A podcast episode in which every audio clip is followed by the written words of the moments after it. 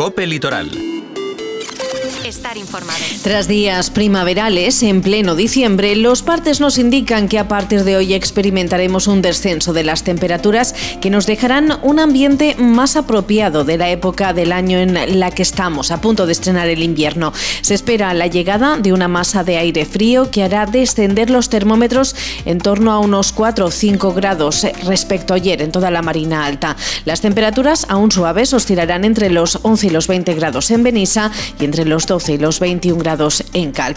Muy buenas tardes, les saluda Amanda Ortola. La actualidad de esta jornada nos hace hablar de Benissa, donde la oposición alerta de falta de un funcionario que ocupe la Secretaría General del Ayuntamiento y el alcalde lo desmiente afirmando que esta figura está activa y amparada por una autorización de la Dirección General de la Administración Local. Nos fijamos también en Cal, donde ayer en pleno se aprobó por unanimidad el proyecto base y de ejecución del segundo IES del municipio y se anunció que el nuevo contrato de Acciona entra hoy, justo hoy, en funcionamiento. Les hablamos de promoción comercial con la segunda campaña que lanza en Benissa la C para animar las compras en los establecimientos de la localidad durante estas Navidades y en agenda les proponemos visitar el tradicional mercado navideño de Teulada. Y aún hay más, entramos ya en materia. Los grupos en la oposición en Benissa advierten que el ayuntamiento se ha quedado sin secretaria general tras su cese a finales del pasado mes de noviembre. en Benissa, PSOE, Compromís y CIBE han solicitado formalmente información sobre esta situación, asegurando que este puesto funcionarial ha permanecido vacante sin que se nombrara a uno o una secretaria accidental por parte de la alcaldía desde ese momento. Esta situación, advierten desde los grupos de la oposición, paraliza la gestión municipal puesto que la Secretaría Municipal, junto al Tesorero e Interventor, son figuras claves para la administración del Ayuntamiento. En este sentido, los portavoces de los grupos de la oposición reivindican que el Ayuntamiento de Benissa no puede seguir ni un día más con la Secretaría General vacante, sin el nombramiento de uno o una secretaria accidental. Sin embargo, el alcalde, Arturo Poquet, relaciona esta petición con el total desconocimiento de la situación por parte de los grupos de la oposición y afirma que el Ayuntamiento de Benissa mantiene la Secretaría General a la misma funcionaria desde hace dos años.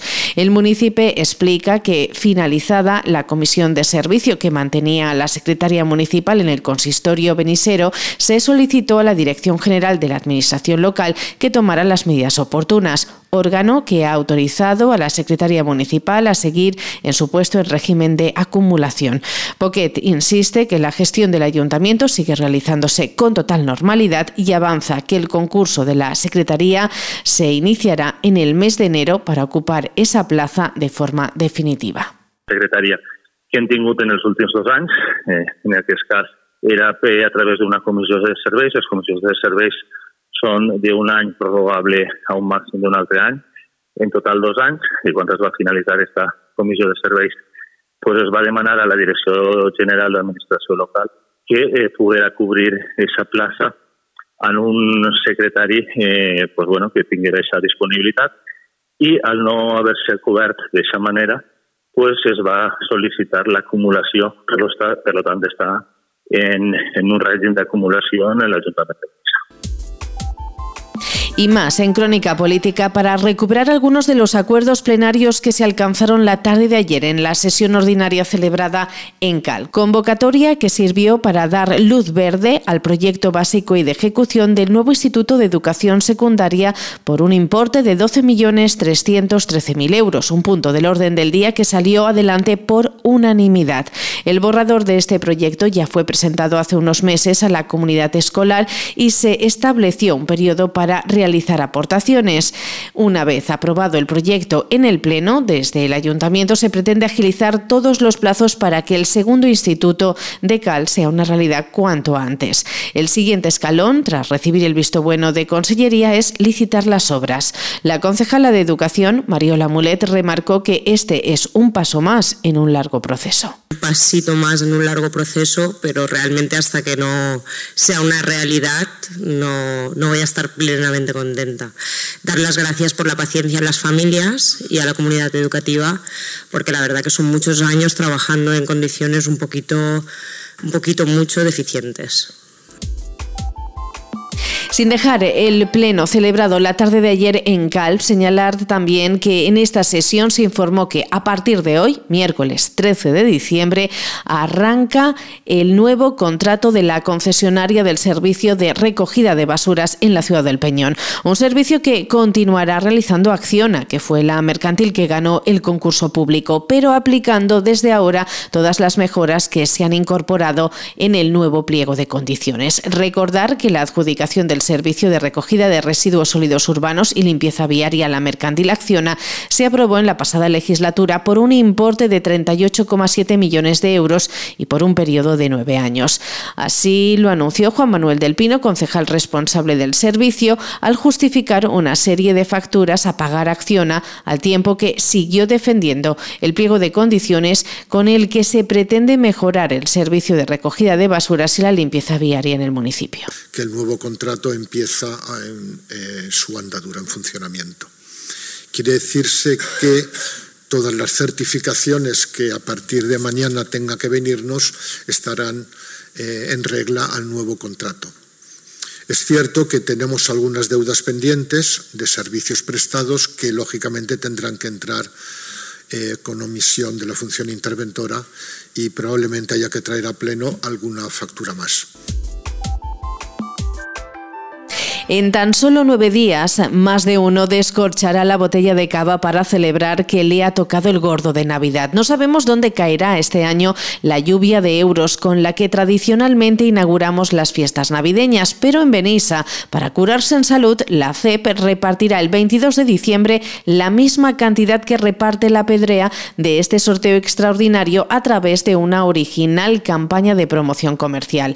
Bajo el lema Quina alegría comprar a Benissa el día de la lotería, la Asociación de Comercio y Empresa de la localidad, en colaboración con el ayuntamiento, repartirá entre los establecimientos asociados 600 etiquetas, entre las cuales se esconden 10 premios de 100 euros en vales de compra.